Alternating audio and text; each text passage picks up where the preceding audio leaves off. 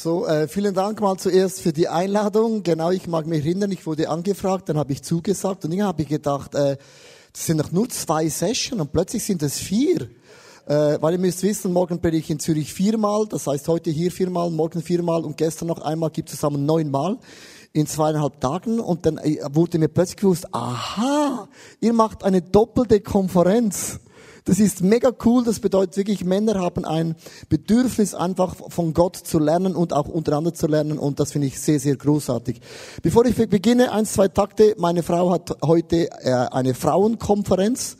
Und äh, normalerweise müsste ich immer dabei sein. Weil sie hat zu mir gesagt, das ist mir hochheilig, da musst du meine Hand halten und mich unterstützen. Und sie hat mir freigegeben nach 13 Jahren zum ersten Mal, dass ich an einer Frauenkonferenz nicht in Zürich sein muss, sondern hier in Wiedenest. Und das ist doch großartig. Auch großartig. Großartig. Großartig. So, ähm, in der ersten Session geht ja um mutige Entscheiden und ich möchte beginnen mit einem humorvollen Witz, den ich gelesen habe, und zwar äh, ein Mann, der wurde sehr, sehr reich, der wurde ein Multimillionär in Deutschland. Dann haben Leute ihn gefragt, ja, wie, wie bist denn du zu so viel Kohle, Geld gekommen? Dann hat er gesagt, ja, ich handle mit Brieftauben. Dann sagt er, aber mit Brieftauben kann man nicht Multimillionär werden. Dann sagt er, oh doch. Dann fragt eine Frau, ja, wie viele Tauben hast denn du verkauft? Dann sagt er, immer eine. Du bist mit einer Taube Multimillionär geworden. Ja, wie geht denn das? Ganz einfach. Ich habe sie verkauft und dann ist die Taube wieder zurückgeflogen. Dann habe sie wieder verkauft zurückgeflogen, verkauft, zurückgeflogen. Manchmal braucht man einfach Mut, Dinge zu machen, die niemand macht. So, ich möchte heute, wir sind ja unter uns Männer und ich möchte ganz am Anfang so ein bisschen eine Frage stellen. Ich möchte auch ein bisschen tief gehen, auch ein bisschen so mehr seelsorgerlich, weil ich habe festgestellt, ich bin jetzt äh, letzte Woche 50 Jahre jung geworden. Heute ist ja 50 das neue 30, oder?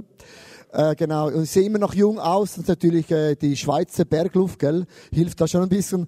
Nein, und Miss Maggie, ich habe in meinem Verlauf als Pastor viele Freunde gesehen, die sind zum Glauben gekommen, Jesus. Sie haben Wunder erlebt, eine große Berufung, große Salbung. Die haben mega Talente von Gott bekommen. Ich habe viele Männer vom Glauben abfallen sehen. Und das ist etwas, was mega schmerzt und wehtut, weil für mich ist der Glaube an Jesus das Wichtigste überhaupt. Und dann habe ich auf der anderen Seite auch Männer gesehen, die sind mega treu. Die sind treu ihren Frauen, aber man kann treu sein und das Feuer der Liebe ist auch erloschen. Verstehst du? Man kann treu sein, weil man treu ist, aber eigentlich ist man auch gestorben. Und ich habe gemerkt, manchmal ist es gut, ähm, äh, unter Männern zu sein, weil wir kennen unsere Themen, wir kennen unsere Challenges einfach ganz, ganz ehrlich einmal in unser Herz und, und unsere Seelen einzuschauen, damit wir den Lauf mit Gott glorreich beenden können. Das ist mein, mein großes Anliegen, das ich habe. Ich stelle uns heute eine Frage. Ich beginne mit der ersten Frage. Bin ich ehrlich mit mir selber? So bin ich ehrlich mit mir selber. Und jetzt gibt es ein Wort. Bin ich wirklich ehrlich? Verstehst du? Bin ich ehrlich oder wirklich, wirklich, wirklich ehrlich? Und das ist ein Riesenunterschied. Man ist immer so ehrlich, wie man auch ehrlich sein möchte. Man kann immer das erzählen, was man erzählen möchte und was man nicht erzählen will, erzählt man nicht. Und ich möchte euch eine Geschichte äh, mit auf den Weg geben und das ist so für mich immer so eine Geschichte für mich selber. Und zwar, da ist ein Teppichleger, sein Name heißt Giovanni, ein Italiener. Du weißt ja, warum Italiener klein sind. Weil die Mutter gesagt, wenn du groß bist, musst du arbeiten. Ja, das, es ist, das ist nur so, das sagt man. Ich glaube, das stimmt nicht, oder? Jedenfalls, der Giovanni hat einen Teppich gelegt in ein, in ein Wohnhaus und der Teppich war wunderschön, picobello, superschön. Und dann merkt er plötzlich am Freitag um drei Uhr, es gibt so eine große Delle im Teppich. Und er denkt, oh Giovanni, Mamma Maria Pizzeria, ich habe meine Zigarettenschachtel vergessen, habe den Teppich darüber gelegt. Was soll ich machen? Sei ein Italiener und hat gesagt, ich brauche eine Lösung. Und dann hat er einfach diese Delle so lang flach getretet, bis man es nicht mehr gesehen hatte. Dann am Abend kam die Frau, für den Teppich gelegt haben, sie hat gesagt, Giovanni, mega schöner Teppich, das hast du gut gemacht. Möchtest du gerne einen Kaffee? Er sagt, ja, logisch. Die Frau geht in die Küche und sagt, hier, Giovanni, ist dein Kaffee. Und ich habe in der Küche deine Zigarettenschachtel gesehen. Und das war der Moment, wo Giovanni gedacht hat, Zigarettenschachtel? da war doch etwas. Und dann fragt sie ihm eine ganz einfache Frage. Hey Giovanni, hast du meinen Hamster gesehen? Und Giovanni dachte, nein, wo, wo, wo hätte ich ihn gesehen? Und das Coole an der Geschichte ist, niemand weiß, dass unter diesem Teppich klebt ein Hamster. Und jeden, jedes Mal, wenn Giovanni in die Stadt reinfährt, weiß Giovanni, er klebt noch immer. Er ist noch immer da. Und das Coole ist, niemand weiß es, nur Giovanni. Und es gibt diese Giovannis im Leben, die gehen, die gehen in das Grab, die steigen in das Grab mit einem Hamster, der unter dem Teppich klebt. Und das ist meine, meine Frage. Wir alle haben so einen Lebensteppich und manchmal gibt es Dinge, die hat man ganz gut geschickt so verstecken können, dass es niemand sieht und auch niemand weiß. Warum sage ich das? Ich habe einen sehr, sehr guten Freund. Wir sind durch dick und dünn durchs Leben gegangen. Für mich ist Freundschaft mega wichtig, dass wir, wenn wir mit Gott unterwegs sind, sehr, sehr ehrlich sind, weil wir haben ja nichts voneinander zu verstecken. Es gibt keinen Mensch, der perfekt ist, oder? Außer Jesus. Und dem folgen wir ja. Wir wollen auch Jesus ähnlicher werden. Und eines Tages habe ich ihn gefragt, vor fünf Jahren, hat das Gefühl, etwas stimmt nicht in seinem Leben, habe ihn gefragt, bist du wirklich treu zu deiner Frau? Oder hast du eine Affäre? Wenn du eine Affäre hast, ist es für mich nicht ein Problem, aber dann sag es. Dann lüg mich nicht an. Und hat mir gesagt, nein, ich schwöre bei Gott, schwöre bei Gott, ich habe keine Affäre. Da habe ich gesagt, okay, dann bin ich mega happy, weil hättest du eine Affäre, dann lass uns zusammen schauen, wie du aus dieser Scheiße rauskommst. Nein, alles gut, all gut, all gut. Und dann war für mich das Thema gegessen. Ich hatte ein Gefühl gehabt, ich habe es angesprochen, weil das braucht auch Mut, Dinge anzusprechen. Weil wenn du dann falsch liegst, stehst du da mit falsch. Ein Jahr später hat die Frau per Zufall, und es gibt immer diesen Zufall, auf seinem Smartphone entdeckt, wie er einen Chat hat mit einer anderen Frau. Und dann hat sie ein bisschen nachgeschaut und hat gemerkt, ah, da läuft etwas. Und am Abend kommt er nach Hause und sagt die Frau, du, ich hab, du hast äh, dummerweise dein Smartphone zu Hause vergessen und ich habe gesehen, dass du einen Chat mit einer Frau. Und ich habe gesehen, da läuft etwas. Du bist nicht treu, das ist eine Affäre. Und dann kam es raus, dass er seit zwei Jahren eine Affäre hat mit einer Frau. Und er hat das immer versucht, unter diesem Lebensteppich zu verstecken. Und was das Problem im Leben ist, es kommt immer alles irgendwann an die Oberfläche. Die Frage ist nur wie. Man kann es einfach an die Oberfläche bringen, ich habe versagt, oder es kommt schlimm an die Oberfläche. Und weißt du, was für mich das Schlimme gewesen ist? Nicht, dass er eine Affäre hatte, das ist ja sein Problem, das, ist, das muss er lösen, er muss Alimente zahlen, nicht ich, sondern hat mich angelogen. Und darum habe ich gemerkt, das ist auch, war eine Frage an mich selber. Nicht, weil ich, ich werde nie mit meinem Finger auf einen Menschen zeigen, weil das bringt gar nichts, weil drei Finger zeigen auf mich, Leo Bicker. Und meine Frage ist für mich dann gewesen, bin ich ehrlich? In allen Bereichen von meinem Leben, in all meinen Kämpfen, bin ich wirklich ehrlich mit mir, mit mir selber. Und ich möchte euch heute ganz zu Beginn eine ganz einfache Frage stellen. Bist du wirklich, wirklich ehrlich mit dir selber und du kannst heute auch diesem Gott von Herzen in den Spiegel schauen. Das ist meine erste Frage. Die zweite Frage, die ich stelle, gibt es eine Spannung in meinem Leben, die meine Aufmerksamkeit verdient? Gibt es Dinge, das ist wie so ein Alarmsirene. Das ist eigentlich offensichtlich. Und ich möchte so ein paar Beispiele äh, euch mit auf den Weg geben. Zum Beispiel kann es sein, du möchtest immer in den Urlaub fahren immer in den Urlaub fahren. Also kaum bist du zurück, willst du in den Urlaub fahren. Dann kann es sein, dass in dir ist etwas, das brodelt etwas in dir. Es ist nichts falsch, in den Urlaub zu fahren, aber wenn du immer in den Urlaub fahren möchtest, kann es sein, dass du irgendetwas in deiner Seele verdrängst oder etwas in deinem Geiste verdrängst. Die zweite Frage, es kann sein, dass man immer Dinge kauft. Ich habe ein Bild gesehen von Detroit, da konnte man ein Haus kaufen für ein Dollar. Kein Witz, für ein Dollar konnte man das Haus kaufen. Und es gibt Menschen, die kaufen sich immer Dinge, obwohl du gar nicht brauchst. Also meine Frau, die ist jetzt heute nicht da, die kauft Dinge, die braucht sie gar nicht. Aber Hauptsache preiswert. Wir haben gespart. Ist nur ein Euro. Und das ist auch etwas, warum kauft man Dinge, die günstig sind, und man braucht sie gar nicht. Das kann auch so eine Spannung im Leben sein. Das dritte kann sein, dass du Dinge kaufst, äh, die sind wunderschön, aber immer ganz klitzeklein über dem Budget. Kennst du das? Also nicht, nicht krass über Budget, sondern, sondern, ja, es ist, ich meine, ich meine, es ist nicht, ich meine, es ist ein so gutes Angebot. Schatz, es ist nur, es ist nur ein bisschen über dem Budget. Das Problem ist, jeder Bereich in deinem Leben ist nur ein bisschen über Budget, oder? Und dann gibt es eben eine, eine, eine Sache im Leben, dass man gewöhnt sich dann ein bisschen an. Oder, jetzt habe ich ein Frauenbild mitgebracht, es kann sein, dass dein Aussehen ein bisschen zu aufwendig ist. So ein bisschen zu kostspielig, genau. Also, dass man so viel Geld und Zeit investiert in, wie sieht man aus, wie komme ich an, das könnte auch äh, ein, ein, ähm, ein Warnsirene sein. Oder man beginnt eine Firma, du wolltest immer selbstständig werden. Das nächste Bild. Äh, du beginnst eine eigene Firma. Nächste Bild. Ja. Yeah. Du hast immer geträumt, ich werde selbstständig. Ja, da bist du selbstständig und es hört sich immer cooler an, als es ist. Aber wie gesagt, es kann auch sein, dass du immer diesen Drang hast, ich muss was eigenes tun. Es kann sein, dass du es nicht machst. Oder du hast es gemacht und merkst, oh, oh, äh, ich habe mich ein bisschen überschätzt. Oder man hat immer den falschen Job. Man hat ein Jobangebot, aber es passt nicht zu dir. Du bist nicht der Typ, der den ganzen Tag jemand in das Maul schaut. Ich habe drei Freunde, die sind Zahnarzt, habe ich gesagt, wie kann man sowas machen? Du saust den ganzen Tag jemand in die Fresse. Und sagt, ich sage, ja, man verdient gut. Sage, okay, okay, dann äh, okay. Also, ähm, manchmal gibt es so Spannungen in dir, so Spannungen, und dann ist es mega wichtig, drücke den Pause-Knopf.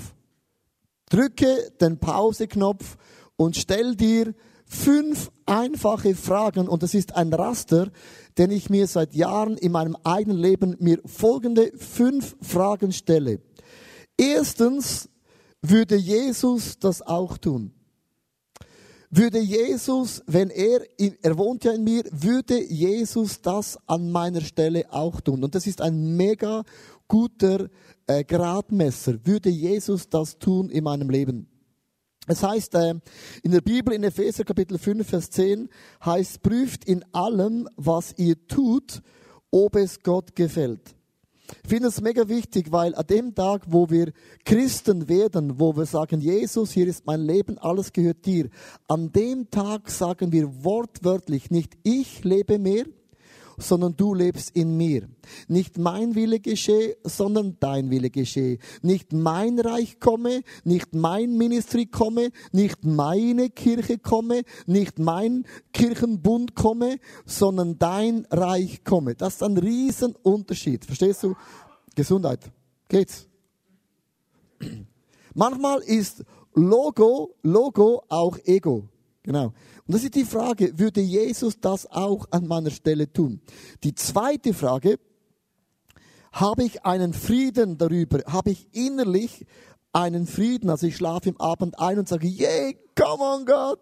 Bin so happy, ich bin so glücklich und ich weiß, ich tue genau das, was du auch tun würdest. Der Frieden Gottes ist ausgegossen mit der Liebe Gottes in unseren Herzen. Also habe ich diesen Frieden Gottes in mir.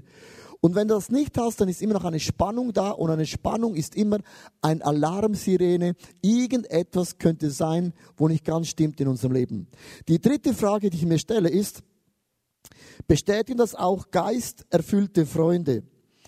Äh, jetzt habe ich in meinem Leben äh, äh, habe ich äh, zwei Menschen ausgesucht, schon vor 25 äh, Jahren. Und ich habe den zwei Männern gesagt, wenn es Dinge gibt, wo ihr seht, die sind falsch, ihr habt die Autorität. Ihr habt das Recht, in mein Leben hineinzusprechen.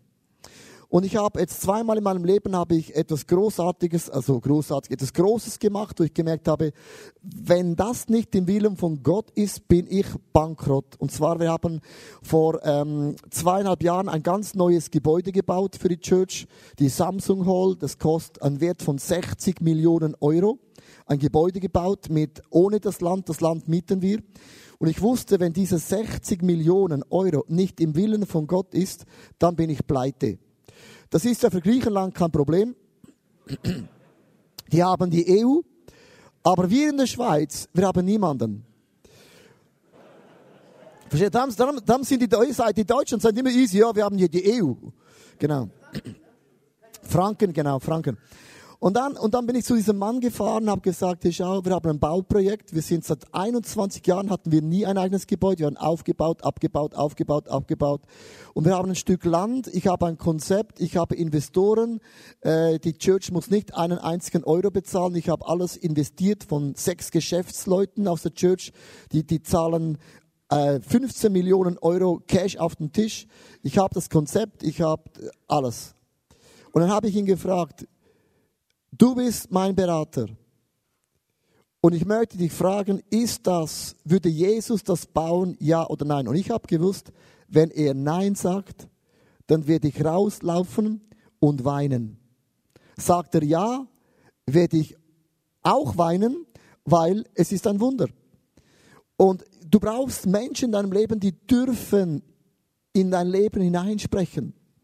Du hast ihnen die Erlaubnis gegeben, weil ich möchte nicht einen Fehler machen, weil ich einfach hauptsächlich mutig bin.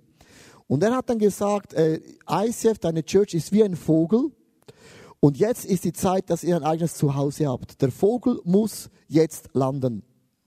Dann haben wir zusammen gebetet und eine Woche später bekamen wir die Bewilligung in der Schweiz, und das ist hochkompliziert, dieses Gebäude zu bauen. Und ich sage den Leuten immer wieder, du kannst manchmal deine Agenda, du kannst deine Träume, du kannst deine Ziele auch durchboxen, wie ein Boxer. Dann hast du durchgeboxt und dann hast du es durchgeboxt. Ist dann einfach verschissen im Nachhinein.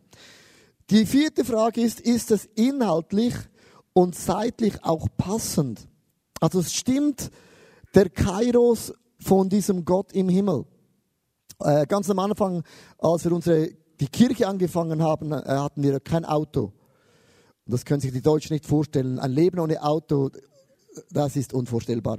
Und dann kam eine Frau, die hat ein ganz schönes Auto gehabt und ihr Mann ist Ge Geschäftsmann. Die hatten vier Autos. Hat gesagt, ah, wir haben ein super gutes Auto, ein Jaguar. So eine ganz kleine Nummer. Und der Jaguar hat 14 Liter Sprit gebraucht. Und wenn du nicht viel Geld verdienst, ist ein geschenktes Auto zwei Probleme. Unterhalt, Steuern und Sprit. Und ich habe sie gesagt, ja, liebe Frau, danke für das Geschenk. Ich würde schon, aber ich kann nicht, weil ich habe das Geld nicht dafür. Und ich habe gemerkt, dieses Auto ist zwar ein Wunder, aber es ist zeitlich, passt nicht in mein Budget. Und ich habe wirklich gekämpft und habe gesagt, Danke, liebe Frau, ich kann das Angebot nicht annehmen, weil der Unterhalt, das Geld habe ich nicht. Und es gibt Geschenke auch im Leben, die passen zeitlich überhaupt nicht in deine Agenda, in deine Season hinein. Und man muss lernen im Leben, Nein zu sagen bedeutet nicht Nein für immer. Aber ich wusste, ich darf das nicht annehmen. Es passte zeitlich nicht. Und dann die letzte Frage macht es auch in der Ewigkeit Sinn? Und das ist für mich so eine wichtige Frage, weil schau, ganz ehrlich, wir können Menschen beeindrucken auf dieser Erde, was wir leisten, was wir sind, wie, wie viele Nachfolger haben auf Facebook, auf Instagram, auf Insta-Stories und wie viel Applaus und wir können uns mega beeindrucken auf dieser Erde, stimmt das? Aber im Himmel ist eine andere Bewertung. Und ich bin ja als Katholik aufgewachsen und Katholiken haben einen Vorteil, also sie haben auch Nachteile. Aber ein Katholik hat von Kindheit an, Kindheit an einen so großen Respekt vor Gott. Ein Katholik weiß, ich schaue eines Tages Gott in die Augen und ich hatte immer gewusst, äh, Gottes Werte und Gottes Maßstäbe sind nochmals ganz, ganz, ganz anders. Und meine Frage ist, das, was ich tue, das, was ich sage, das, was ich gebe, wird Gott im Himmel auch Danke sagen. Und jetzt äh, möchte ich noch eine Klammer machen. In der Kirchenlandschaft sammelt man ja oft Geld ein. Oder man sagt zum Beispiel in der Kirchenlandschaft, man gibt 10% in die Kirche. Und dann gibt es oft so theologische Diskussionen, aber 10% steht doch nicht in der Bibel. Das ist das Altes Testament. Sag immer, pass auf, was du jetzt zitierst. Weil manchmal ist das Neue Testament krasser. Im Neuen Testament spricht Jesus nicht von 10%, von allem. Sie haben alles hingelegt und dann wird es den Leuten ungemütlich. Ja? Und jetzt möchte ich noch etwas anderes mitgeben. Ob 10% oder alles ist mein Punkt. Du kannst kein Geld mitnehmen, wenn du stirbst. Du kannst es nur vorausschicken. Weißt du, wieso ich Geld spende ohne Ende in die Kirche? Ich schicke es in den Himmel voraus. Du kannst dir Schätze sammeln im Himmel. Und wenn immer ich über Geld spreche, könnte ich eine Nadel fallen lassen. Jetzt wird es mega konkret. Stimmt das? Schaut. Scheiße. Er spricht über Geld. Ist doch Männerkonferenz. Ich möchte einfach dir eine Vision mitgeben. Mir wichtig, ich spende nicht, weil ich religiös muss, sondern ich bin schlau. Weil es gibt einen Himmel und man kann sich da Schätze ansammeln und ich als Schweizer, ich sammle alles an. Also, in den äh, Sprüche 4, Vers 26 bis 27 steht geschrieben, überlegt euch sorgfältig, was du tun willst und dann lass dich davon nicht mehr abbringen. Schau weder nach rechts noch nach links, damit du nicht auf Abwägen gerätst. Und hier ist meine Frage ähm, ganz, ganz am Anfang von diesem Seminar heute. Wer bist du wirklich oder wer bin ich, Leo Bicker, wirklich? Was ist unter meinem Teppich? Die zweite Frage, gibt es so Alarmsirenen in meinem Leben, wie so ein Orange-Licht bei einem Stopp, das sehe ich und ich weiß, es geht bald nach Rot. Dinge, wo ich merke, ich sollte das unbedingt anpassen in meinem Leben.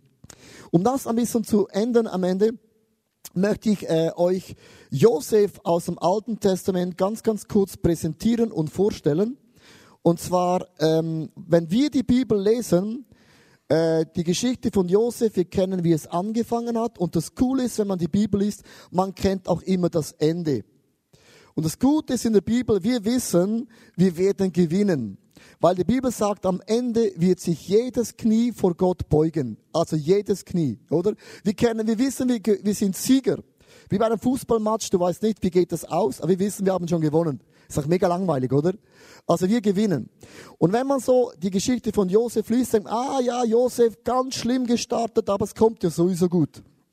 Und jetzt musst du eines wissen, im Leben von Josef gab es immer einen Moment, wo er nicht wusste, was ist der nächste Schritt? Was wird Gott für ein Wunder bewirken? Josef sah wie du nur den Tag heute. Der saß da in einem Seminar und hat nicht gewusst, wie wird das enden. Josef bekommt einen Traum von Gott, dass sich seine Brüder vor ihm niederbeugen werden. Und Josef dachte, wow, krass, ich habe eine Bestimmung, ich habe eine Autorität von Gott bekommen und äh, meine Brüder werden sich vor mir niederknien. Zwischen dem, was Josef interpretierte und dachte, und nach dem, was er geworden ist, ist eine komplett verschiedene Geschichte. Ich beginne es ganz kurz euch zu erklären und du kannst auch da dein Leben hineinpacken, weil wir alle durchlaufen so Tests in unserem Leben, so Momente, wo Gott unser Herz testet. Weil im Reich von Gott geht es um dein Herz, nicht nur um deine Fähigkeiten, dein Herz. Und Gott ist ein, ein, ein Künstler, um unsere Herzen zu formen. Josef beginnt mit sehr, sehr viel Stolz, weil Josef dachte, wow, meine Brüder werden sich vor mir niederbeugen. Dann sagte Josef, hey Jungs, ich hatte einen Traum und ich habe gesehen, ich habe gesehen, ihr werdet euch alle vor mir niederknien. Was denkt ihr darüber? Ah, ihr müsst hart arbeiten, ich bin der verwöhnte Sohn. Äh, ist das ein Problem für euch? Das war schon das erste Problem. Das zweite Problem ist, dann sagt der arrogante, verwöhnte Sohn dann noch, hey, ihr werdet euch vor mir niederbeugen. Und es war sehr arrogant. Und es gibt Momente in unserem Leben, wo wir ein bisschen arrogant sind. Und Gott kommt mit arroganten Menschen ganz, ganz einfach zum Ziel. Was macht Gott? Er zerbricht die arroganten Menschen. Ja, so, pum, pum, zerbrochen. Josef wird von den Brüdern verraten. Er wird in einen Brunnen geworfen. Und da im Brunnen erlebte Josef den allerersten Test. Josef wusste, hier werde ich sterben. Und es gibt Momente, wo Gott über Nacht alles von deinem Leben wegzieht und dir die Frage stellt in deinem Brunnen, wer bist du? Wer bist du wirklich? Josef hätte sagen können, oh, ich bin begabt, ich habe eine Berufung und die Brüder werden sich nieder Alles, was Josef sah, war der Brunnen und der Gedanken, mein Leben ist zu Ende. Und es ist meine Frage, wer bist du wirklich? Wer bist du, wenn die letzte Sekunde in deinem Leben so geklungen hat. Wer bist du? Könntest du Gott in die Augen schauen? Durch ein Wunder kommt äh, Josef aus dem Brunnen raus und er kommt in das Potipharenhaus. Und er wird über Nacht ähm, bevorzugt und er wird zu einem Manager. Und dann hätte Josef da denken können, oh coole, ich habe es geschafft, ich wusste immer, Gott liebt mich, Gott ist bei mir. Und in diesem Pharaonenhaus geschieht ein ganz, ganz Interessantes. Es heißt, er sah gut aus und die Frau von Potiphar wollte mit Josef schlafen. Kann dann Liebe falsch sein? Das ist eine Frage heutzutage. Ja, wenn ich es spüre und du spürst es auch, dann haben wir es gespürt. Kennst du die Argumente? Ja, ist ja nur Liebe, es ist ja nur Sex, es ist wie einen Kaffee trinke und dann gehe ich nach Hause. Ich hab's gefühlt und du hast gefühlt. Und das ist interessant, als Josef weit weg von zu Hause war, wusste er, wenn ich da in das Bett reinsteige, wie bei einem Model, wie bei einer Band, wenn ich da mit dem Typen in das Bett gehe, dann ist meine Karriere losiert. Und die Bibel sagt, Josef rannte davon. Und es gibt Momente, wo Gott sagt, pack deine Kleider und renne davon. Renne, run, Forest, run. Und ich finde es interessant, so in der Mitte von seinem Leben war Josef Gott treu und aufgrund von dem kommt in das Gefängnis. Sie losiert eine Hashtag MeToo-Kampagne. Ja, sie sagt, hey, Josef wollte mich vergewaltigen. Hashtag MeToo-Kampagne. Und Josef dachte, hallo, das ist genau umgekehrt, du wolltest. Sie sagte, nein du, nein du, nein du, nein du. Und Josef kommt in das Gefängnis für 13 Jahre, weil er seinem Gott treu ist. Es ist nicht so, du bist treu, Gott belohnt dich, es geht nach oben, oben, oben, oben, oben. Manchmal bist du treu und es geht nach unten. Das ist eben auch etwas, was die Bibel spricht. Es ist nicht nur ein Weg, sondern manchmal geht es auch two ways. 13 Jahre ist Josef in diesem Gefängnis und Josef hat sich die Frage mehrmals gestellt. Wer bin ich wirklich? Wo ist Gott? Wo sind die Verheißungen Gottes in meinem Leben? Gott hat versprochen, meine Brüder werden sich niederbeugen und alles, was ich sehe, ich bin im Gefängnis unschuldig. Und weißt du, wie lange sind 13 Jahre? Ich habe es ausgerechnet. 13 Jahre. 13 Jahre ist crazy. Ist crazy. Wenn du glaubst, im Reich von Gott geht immer alles schnell, Schön für dich, wenn es bei dir funktioniert.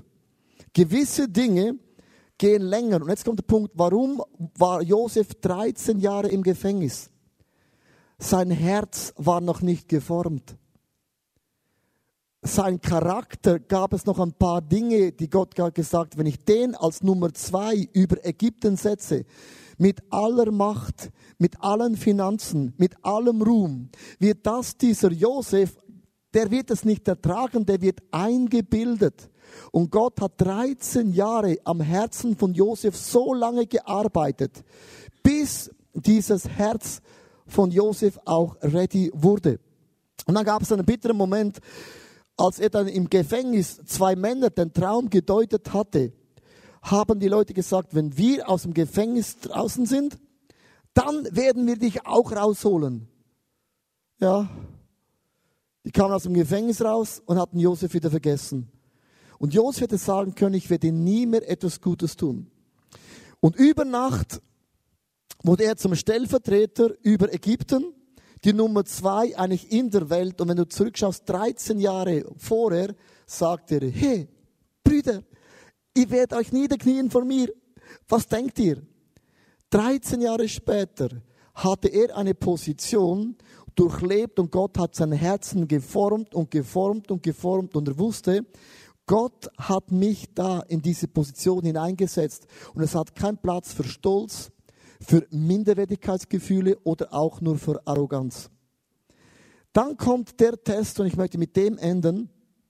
Als dann seine Brüder kamen nach Ägypten, musste Josef nach über 15 Jahren ihnen sagen, ihr habt's böse gemeint, aber Gott hat euch gebraucht.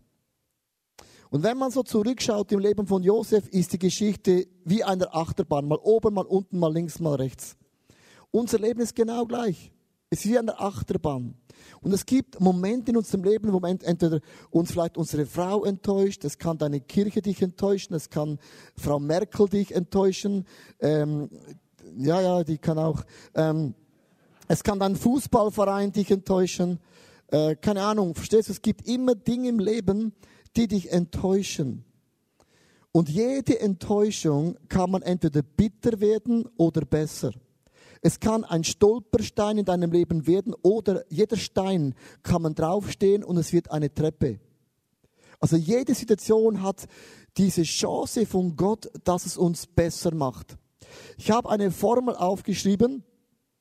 10, 10, 10. Und ich finde es eine coole Formel. 10, 10, 10. Wenn du etwas erlebst, das dir mächtig, mächtig wehtut, dann sei zehn Sekunden still. Eins, zwei, drei, zehn Sekunden. Und wenn diese zehn Sekunden vorbei sind, überlege dir zehn Sekunden lang, was will Gott mit dem bewirken? Eine Frage.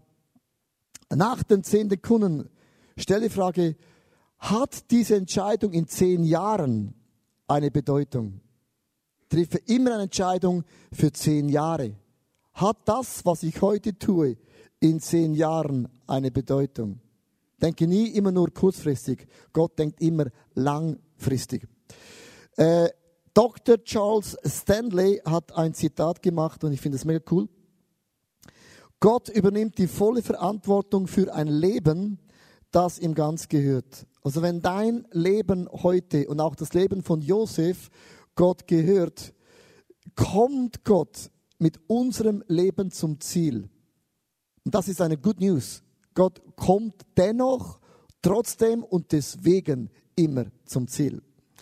Ich habe eine Grafik ähm, entwickelt vor äh, drei, vier Jahren. Ich habe das gesehen in Asien, habe es kopiert und jetzt ist es meine Grafik.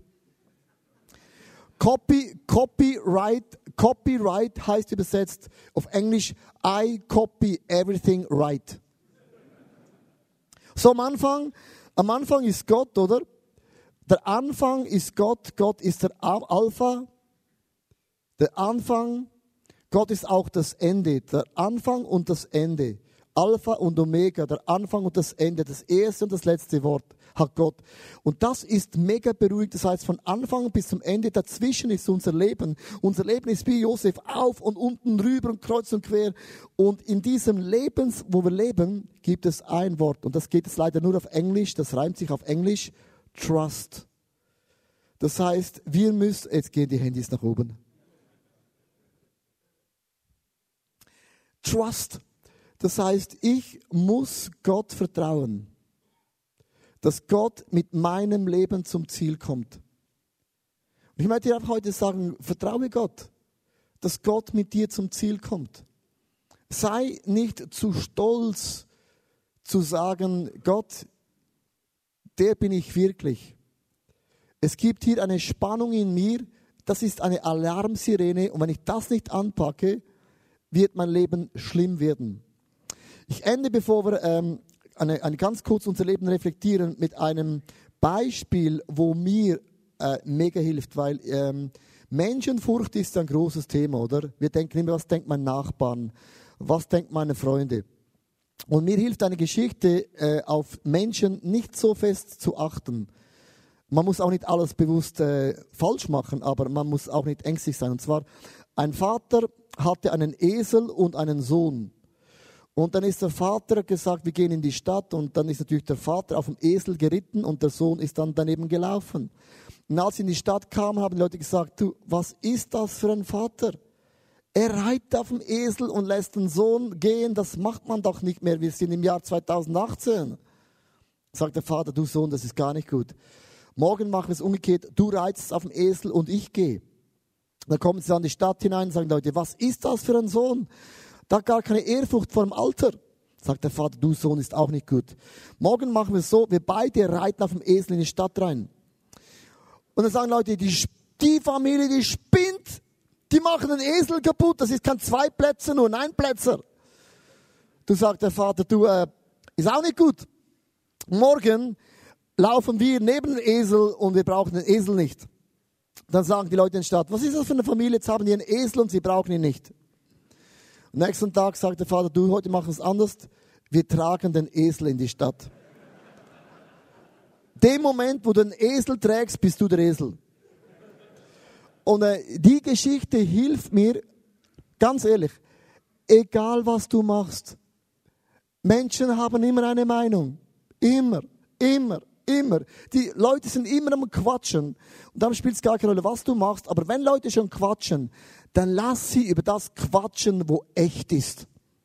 Darum lasst uns nicht durch Menschenfurcht heute blockiert sein, sondern lasst uns Momente haben in diesem Tag, wo wir wirklich ehrlich Dinge auf den Tisch legen und sagen, Gott, ich bin pornosüchtig.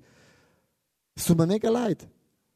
Oder Gott, ich bin, ich mache krumme Geschäfte. Oder Gott, ich habe meine Frau betrogen und sie weiß es nicht. Gott, ich habe noch Dinge in meinem Leben, wo niemand sieht. Und ich glaube, immer da, wo wir ehrlich werden, geschehen die größten Zeichen und Wunder. Da, wo etwas an das Licht gebracht wird, hat die Finsternis, der Teufel hat keine Kraft mehr in deinem Leben. Der Teufel will, dass du Dinge versteckst, weil das ist sein Gebiet, die Finsternis. Dinge, die man an das Licht bringt, hat Gott dich noch nie angeklagt. Dann sagt Gott, come on, lass uns das zusammen anpacken und ändern. Darf ich ganz kurz einladen, deine Augen zu schließen für einen Moment. Und dann kommt äh, Albert mit der Band auf die Bühne. Aber ich möchte jetzt ganz bewusst ein Gebet beten und es ist mir mega, mega wichtig. Niemand von uns ist perfekt, aber wir haben uns entschieden, dass wir Jesus von Herzen lieben. Wir wollen Jesus ähnlicher werden von Tag zu Tag. Und Jesus, hier bin ich wenn es jemand gibt, der mich durch und durch kennt, bis auf meine Nieren, meine tiefsten Gedanken, meine Gefühle, auch das, was verborgen ist. Jesus, du siehst alles. Und ich bin hier hingekommen, habe meine Gedanken, vielleicht auch meine Strategie zusammengelegt aber ich lege jetzt mein Herz dir offen auf den Tisch. Ich möchte dich wirklich bitten, dass ich den Mut aufbringen kann, einfach in diese Bereiche hineinschauen zu lassen, wo noch nie jemand reinschauen durfte.